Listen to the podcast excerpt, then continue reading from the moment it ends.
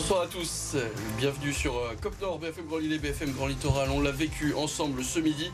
Ce sera donc Fribourg pour Lens en barrage d'Europa League en février prochain. Évidemment, on reviendra sur ce tirage au sort dans quelques instants. Mais d'abord, au sommaire ce soir, c'était un match nul au coup de victoire pour le LOSC face au PSG hier. Score final un partout. Jonathan David qui a égalisé au bout du temps additionnel, qui a libéré la Décathlon Arena hier soir. Et des Dogs qui en sont désormais à 15 matchs consécutifs sans défaite. Autre série en cours cette fois à Lens.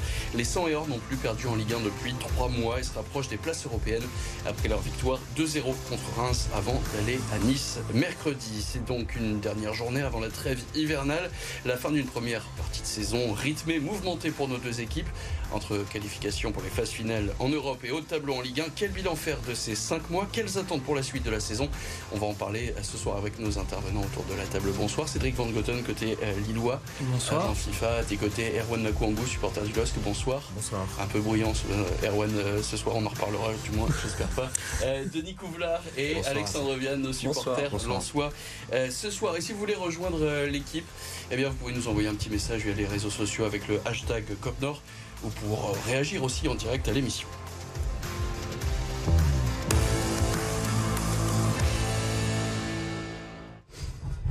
Allez, on commence avec ce match nul entre Lille et Paris. Résumé de la rencontre signé Thomas Zinski. Un point célébré comme une victoire, car face au Paris Saint-Germain, c'est une défaite qui s'est longtemps dessinée pour le LOSC.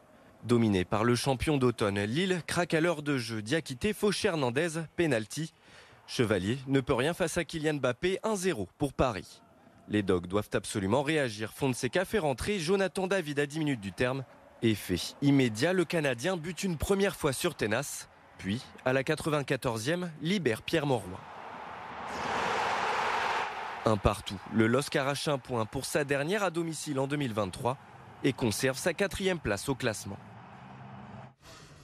Une dernière à domicile avec seul 41% de possession pour euh, les Dogs, euh, qui, a donc accepté, hein, ont donc accepté de subir hier une épreuve que Paulo Fonseca s'est adapté à son adversaire du soir, Lille qui n'a pas été que défensif, 15 tirs dont 3 cadrés, soit plus que euh, les Parisiens. Est-ce que pour vous, Erwan, Cédric, Alexandre Denis, c'est un bon point pris hier par, par les Lillois? Est-ce que c'est même presque une victoire? Presque une victoire par le scénario, mais surtout un très bon point. Euh, que ce soit par le score, mais aussi le contenu. Parce qu'on a Lille a regardé Paris dans les yeux. Lille a été euh, a su dominer aussi, surtout après le penalty. Euh, mais on a trouvé une équipe de Lille solide et qui a été un peu comme on dit euh, slogan fière, forte et féroce. Score mérité? Bah, c'est un match qu'ils auraient perdu la saison dernière à coup sûr. Voilà, donc ça veut dire qu'ils progressent. Je suis d'accord avec Erwan, on a regardé euh, le PSG euh, dans les yeux. Il y a même euh, un moment en première période, Zegrova fait deux trois actions un peu chaudes et même à la fin, je pensais que les remplacements avaient été faits trop tôt, mais, mais ça suffit. Et à la fin, ça repoussait aussi. euh, donc c'est un match nul euh, mérité. Euh, Juste avant ton joueur, euh, le joueur euh, marquant pour toi, Cédric Zegrova sur la première période et puis, euh, puis un peu tout le monde sur la deuxième parce que parce qu'il n'y a pas une tête qui a vraiment dépassé. Erwan Lenny Yoro, quand Lenny même. Yoro. Pour, euh, il a muselé Mbappé à plusieurs reprises, puis on, il a 18 ans quand même. C'est Mm. exceptionnel ce qu'il a fait hier.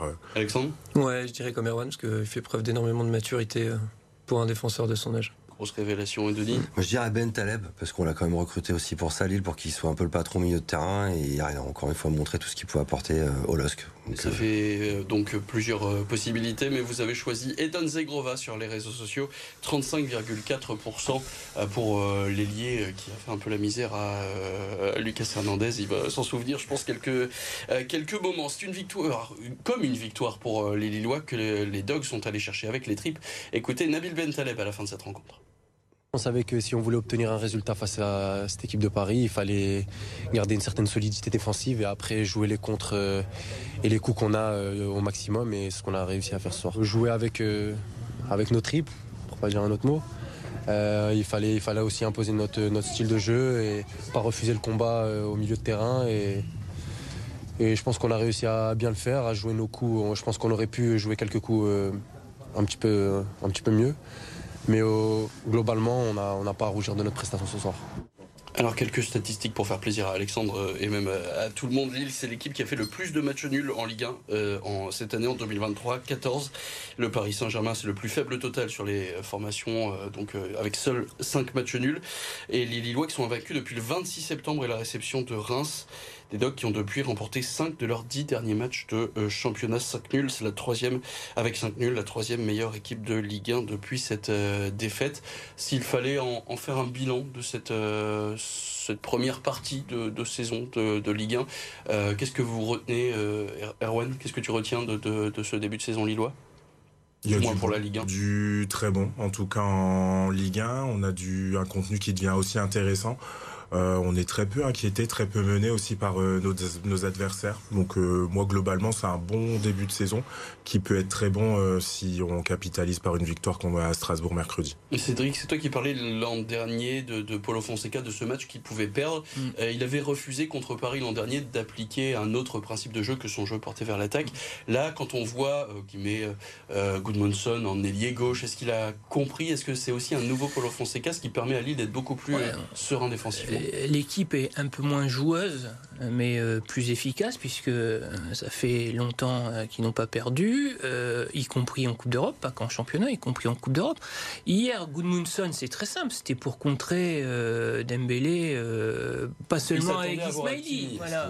Et c'était pour contrer Dembélé, pas seulement avec Ismaili qui est très bon, mais vieillissant, donc qui pouvait se faire euh, vite prendre de vitesse. Ils ont mis Goodmunson un cran au-dessus pour faire un premier bloc euh, sur Dembélé. Vous en pensez quoi, vous, Denis et Alexandre, de cette euh, première partie ben, Je trouve que c'est une bouille. Bah, de toute façon, le classement le montre, et puis même le contenu est super intéressant. Ils sont. tu sens qu'ils sont un peu plus en confiance et ils ont plus de certitude. Et la question que tu posais juste avant sur le fait que cette année, ils sont capables de se dire allez on va subir un peu plus. C'est peut-être qu'ils ont plus de certitude défensive aussi, qu'ils ont un peu plus confiance en leur euh, en leur jeu derrière et que du coup ils disent bon euh, on va peut-être être plus à même de contenir et de contrer. Comme euh, un peu Lens l'a fait les premières années, on jouait beaucoup et on prenait des buts et des contres qu'aujourd'hui on prend plus parce que bah, Fonseca, ça y est, son travail il commence à payer là depuis plusieurs années et il a permis d'insuffler une mentalité dans l'équipe qui leur permet de faire des, des matchs comme ça. Quoi. Alors il y a une autre question qui va se poser maintenant, c'est celle du, mercato hivernal. Euh, Paulo Fonseca évidemment s'en est expliqué hier au micro de, Prime Video. Il en a parlé avec le président. Nous avons besoin de joueurs. Je cite, il serait important pour nous d'avoir un ou deux joueurs supplémentaires et un nouveau numéro 9 serait un beau cadeau. Est-ce que justement quand tu dis mais Goodmanson à gauche, c'est pas parce qu'il manque de solutions, Erwan? Je pense qu'il manque d'un ailier gauche, quand même. C'est ce qu'il te faudrait, toi, pour toi, cet hiver? bah, La priorité, ça reste le neuf. Je suis persuadé qu'avec un vrai neuf d'entrée, euh, qui, qui, aurait mis plus de profondeur sur, euh, enfin, face à Paris, le match aurait pu être gagné. C'est parce que a provoqué justement l'entrée de Jonathan David, mais Yazice justement a été un peu perdu parce que c'est pas vraiment son poste, c'est pas son rôle. Je pense que c'est la priorité euh, numéro un, mais un petit ailier gauche ce serait pas mal aussi. Deux postes donc à, renforcer pour vous, c'est à peu près ce qu'il ce Lille doit faire. Un neuf c'est évident parce qu'effectivement il faut que ça puisse tourner derrière et euh, pour l'instant c'est ce qui leur manque quand même clairement je trouve dans l'effectif. Alors il y a une autre question qui se pose autour de ce mercato, c'est la question autour de Thiago Giallo. Vous savez, ce défenseur central, jeune défenseur central, qui a été blessé l'année dernière. Il est depuis en soins depuis maintenant presque un an.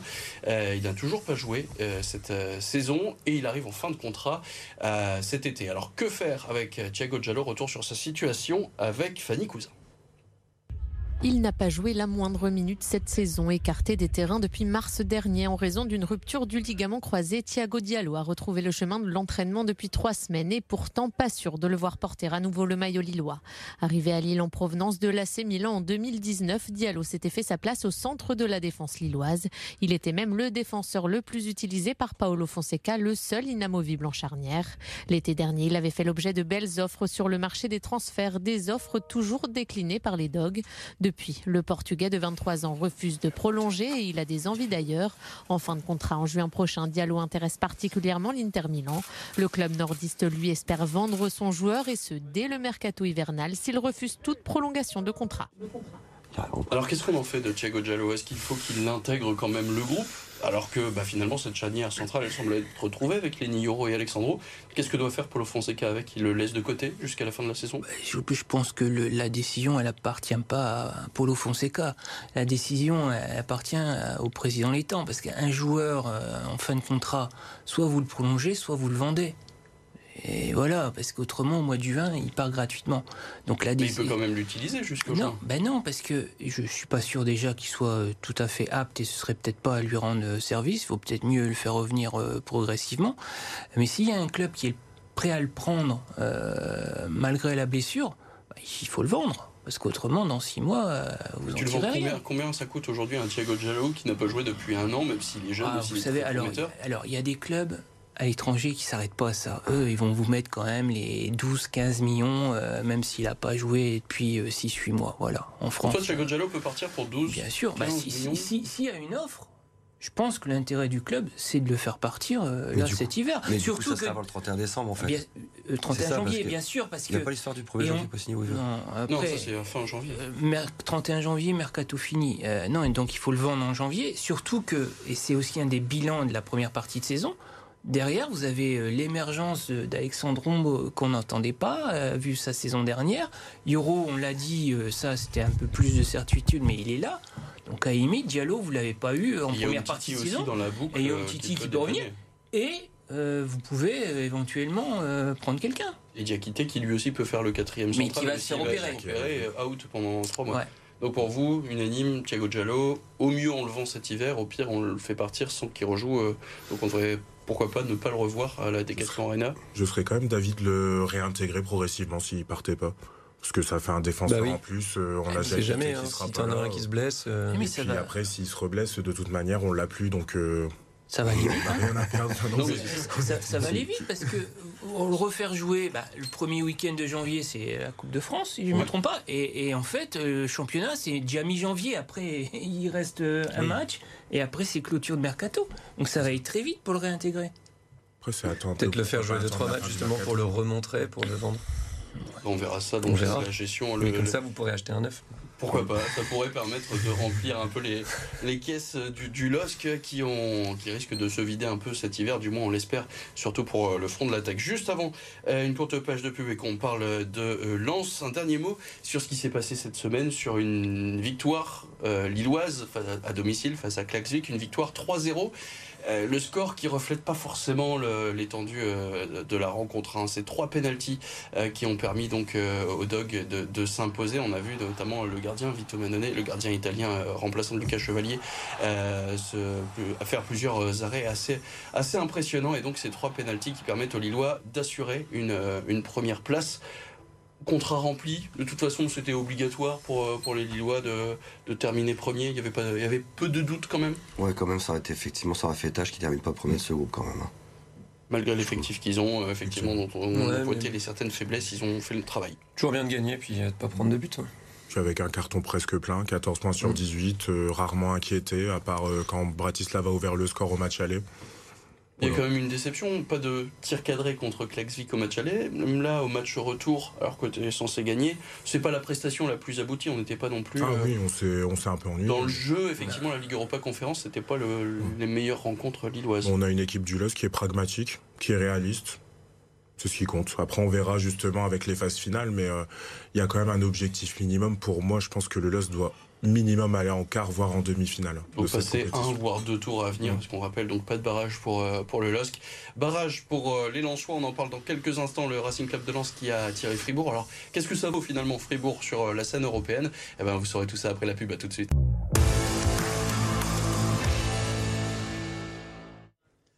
Et on est de retour en direct euh, sur BFM Grand Lille et BFM Grand Littoral, deuxième partie de Cop Nord. Et on va maintenant s'intéresser à l'actualité du Racing Club de Lens.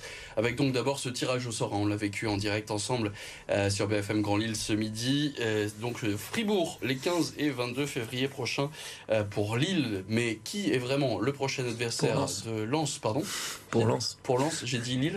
Ouais, non, mais donc c'est bien Lens hein, qui a fait le tirage au sort. On va pas, on va pas se tromper.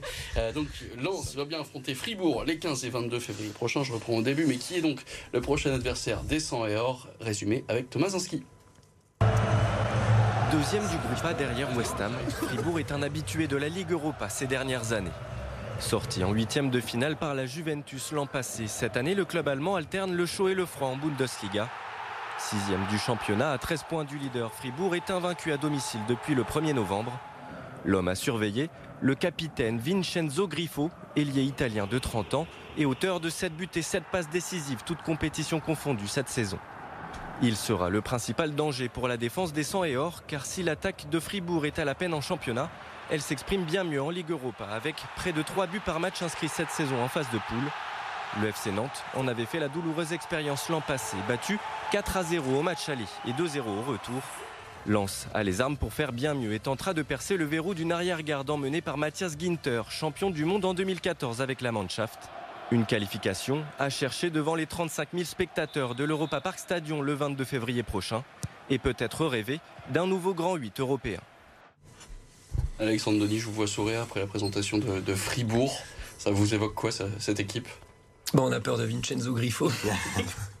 bah, franchement, moi, on aurait pu taper des équipes un peu supérieures, en tout cas sur le papier. Je me dis que c'est à notre portée. Il y avait la S-ROM. Ouais, il y avait la S-ROM, il y avait. Euh, il y avait euh, ouais, ça aurait été un déplacement un peu moins sympa. On aurait pu voir Abdelazoubir, ça aurait pu être marrant. Ouais, c'est vrai. Mais moi, je me dis que ça va être ouvert et qu'on n'a rien à perdre. On reçoit le match aller, je crois. Ça, c'est un peu dommage. Ça change quelque chose? Maintenant, on rappelle qu'il n'y a plus la règle du but à l'extérieur? Ben. Tout dépendra du scénario du match aller en fait, mais moi je, moi je préfère recevoir au deuxième. Mais bon, ça c'est. Savoir effectivement accrocher le match à l'extérieur en premier, en premier match et puis pouvoir jouer le retour chez soi, je pense que c'est toujours un peu différent de jouer quand même devant son public, même s'il n'y a plus la, règle du but à l'extérieur. Pouvoir conclure une double confrontation par un match à domicile, pour moi, ça reste encore un avantage. Quoi. Alors un autre mot euh, sur l'actualité européenne euh, lensoise, c'était cette victoire face à Séville cette semaine. Mm. Euh, vous étiez peut-être au stade pour, pour le vivre. Comment ça s'est passé? Comment tu l'as vécu, cette, victoire? Je, crois que c'est un des matchs les plus stressants que j'ai, euh, que vu à Bollard. La première mi-temps, c'était euh, très très très long. On a beaucoup beaucoup subi. Et le scénario du match était, euh, était incroyable. J'ai vu des gens pleurer derrière moi sur, sur le deuxième but. Non, c'était une super soirée. Même si c'était pas notre meilleur match de la saison, en termes d'émotion, c'était, et donc contrat rempli, troisième place assurée, donc qui veut dire, on l'a dit, euh, Ligue Europa en février prochain pour, euh, pour, ces, euh, pour ces barrages. Au final, cette, cette troisième place dans cette poule, pas forcément la plus relevée, mais qui était que, tout de même assez, assez sportive. C'est pas la plus relevée, il y a quand même Arsenal qui est premier du championnat, il y a le, PSV qui marche sur le reste de la Eredivisie. Donc, oui, mais au moment du tirage au sort, euh, on se disait pas que. on se disait que c'était jouable à la deuxième place. Effectivement, quand on voit, euh, enfin, si on perd pas le match à Eindhoven, peut-être qu'on peut espérer mieux, mais néanmoins, je trouve qu'on est quand même à notre place. Donc, euh, autant se donner les chances aussi de faire quelque chose maintenant en Ligue Europa, quoi. Mais ce qui est intéressant, c'est qu'on prend 8 points, le même nombre de points que le PSG, mhm. et qu'on prend 6 points contre Arsenal et Séville, alors qu'au moment du tirage, on pensait qu'il fallait qu'on prenne 6 points sur Eindhoven, et en fait, c'est Eindhoven qui nous a posé limite le plus de, plus de problèmes. les Hollandais qui finissent donc euh, deuxième. Voilà donc pour euh, l'actualité européenne du Racing Club de Lens. On va maintenant revenir à la Ligue 1. Si vous n'avez pas vu les buts de cette victoire lensoise face à Reims, euh, retrouvez le résumé avec Quentin Gribel. À défaut d'avoir été brillant, Lens aura réussi l'essentiel, marqué dans une rencontre largement dominée par l'adversaire. Dès l'entame du match, Reims montre sa supériorité. Le poteau sauve Samba avant que l'arbitre n'annule un but champenois pour hors-jeu. La chance est du côté des 100 et or. 43e minute de jeu, Saïd profite d'une erreur défensive pour ouvrir le score sur le premier tir lensois. La seconde période reprend sur les mêmes bases. Reims assiège Danso et les siens sans parvenir à marquer. À un quart d'heure du terme, Cortés punit ce manque de réalisme. Son premier but dans le Nord. 2-0, quatrième match consécutif sans défaite en Ligue 1 pour les pensionnaires de Bollard. Rendez-vous mercredi à Nice, deuxième, pour terminer l'année en beauté. dommage. Non, pas dommage, on va pouvoir parler donc maintenant des statistiques d'abord avant de revenir sur le joueur marquant 45,8% de possession du ballon côté Lensois, des 100 heures redoutablement efficace samedi, 7 tirs dans deux cadrés, donc deux buts en tout pour les Artésiens. Denis, ton joueur marquant? Frankowski. Frankowski. Pareil. Pareil. El Anaoui. El et Erwan. Wesley Saïd. Wesley Saïd, Wesley Saïd qui, est, euh, bah, qui a été le plus sollicité par, le plus plébiscité pardon, par nos téléspectateurs sur les réseaux sociaux, 48,1% euh, des euh, votants. On parlait justement euh, réalisme, hein, deux tirs cadrés, deux buts. C'est pas arrivé souvent cette saison. C'est ça que vous retenez, euh, Denis, Alexandre, de, ce match face à Reims? Oui, effectivement, quand on voit la première période, c'est quand même, euh, on a quand même la chance de, rentrer avec un but d'avance parce qu'on est quand même un petit peu baladé par Reims, qui est quand même une équipe assez convaincante, je trouve. À l'extérieur. Hein. C'est pas les Lillois qui vont dire l'inverse. Maintenant, je, trouve que je sais pas, pour rebondir là-dessus, j'ai l'impression qu'effectivement on est un peu en bout de course physiquement, on sent que ça, pioche, donc euh, une victoire euh, pragmatique avec euh, un match pas forcément très convaincant au niveau offensif, c'est pas plus mal maintenant, parce qu'en début de saison on jouait pas trop mal pour finalement les perdre ces matchs, donc ouais. Puis là, il y a surtout que là, on n'avait pas Gradit, on n'avait pas Sotoka, on n'avait pas Danso, on n'avait pas, Medina non plus. Si on avait Danso, si Danso pas Medina là, mercredi contre, voilà, ça. contre Nice. Et non, non, on a, on a fait un match. On a, on a un rythme depuis 11 matchs où ce genre de rencontre qu'on n'aurait pas gagné en début de saison, on les gagne. Et là, c'est voilà, faut prendre les points. Quoi. Et un huitième cliché donc sur 16 euh, matchs. Euh, Lens qui est donc invaincu depuis 11 rencontres. Sa dernière plus longue série d'invincibilité, elle date du 2 avril au 2 octobre 2022. 17 matchs d'affilée euh, sans être invaincu. On a parlé justement bilan de la saison. juste là sur le mercato qui arrive pour vous, est-ce qu'il y a des, des postes où Lens doit se renforcer? Denis, peut-être? Moi, je vais, on n'a pas été là avec Alexandre, justement. Là, il y a quand même un piston gauche. Ça serait bien d'avoir quelqu'un en soutien de Frankowski parce que la Machado, il est blessé deux mois, c'est ça? Mhm. Donc, ouais, je pense que ça serait pas mal. Et puis, peut-être avoir un autre, un autre milieu, enfin, ou à, moins que Diouf soit notre vrai, euh, finalement, notre vrai recrue là, euh, en janvier, quoi, qu'il explose et qu'il puisse apporter parce qu'on va quand même perdre pas mal de joueurs pendant la canne, quoi. Mais en fait, on a perdu le liant qu'on avait l'an dernier au milieu de terrain. Après, Diouf est censé logiquement euh, apporter ce liant-là. Là, il est un peu à la peine. On va voir euh, comment, comment à l'intérieur du, staff il, voit les choses. Mais moi, pour moi, en attaque, on a besoin de personne. Il faut juste que Wai se mette en confiance et qu'on lui donne les ballons. Quoi. Et bon, donc on verra ça donc à partir de janvier. Juste un coup d'œil au, classement avec Lille qui reste quatrième avec 28 points. Lens est septième avec 26 points. La 17e journée, la dernière de 2024. C'est mercredi à 21h. Lens sera à Nice et Lille à Strasbourg.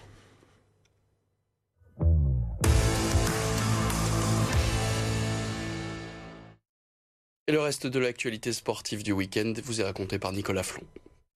Les clubs nordistes de Ligue 2, une nouvelle fois à la peine ce week-end. À domicile, Valenciennes a été battue 1-0 par le Paris FC après un but de Pierre-Yves à la 38e minute. Incapable de gagner un match depuis fin août, VA concède sa neuvième défaite de la saison déjà et est bon dernier du championnat. Juste devant au classement, à la 19e place, Dunkerque, qui a chuté à Caen samedi, revers 1-0 en Normandie sur un but précoce signé Bilal Brahimi. L'USLD enchaîne une deuxième défaite consécutive. Face à Reims, les joueuses du LOSC n'ont pas été non plus à la fête. Onzième match de D1 Arkema et cinquième défaite d'affilée pour les Lilloises, battues 5-2 à domicile. Malgré les buts de Boucli et Rabanne, Lille n'a jamais été en mesure d'inquiéter Reims et s'incline logiquement. Le LOSC est avant-dernier au classement.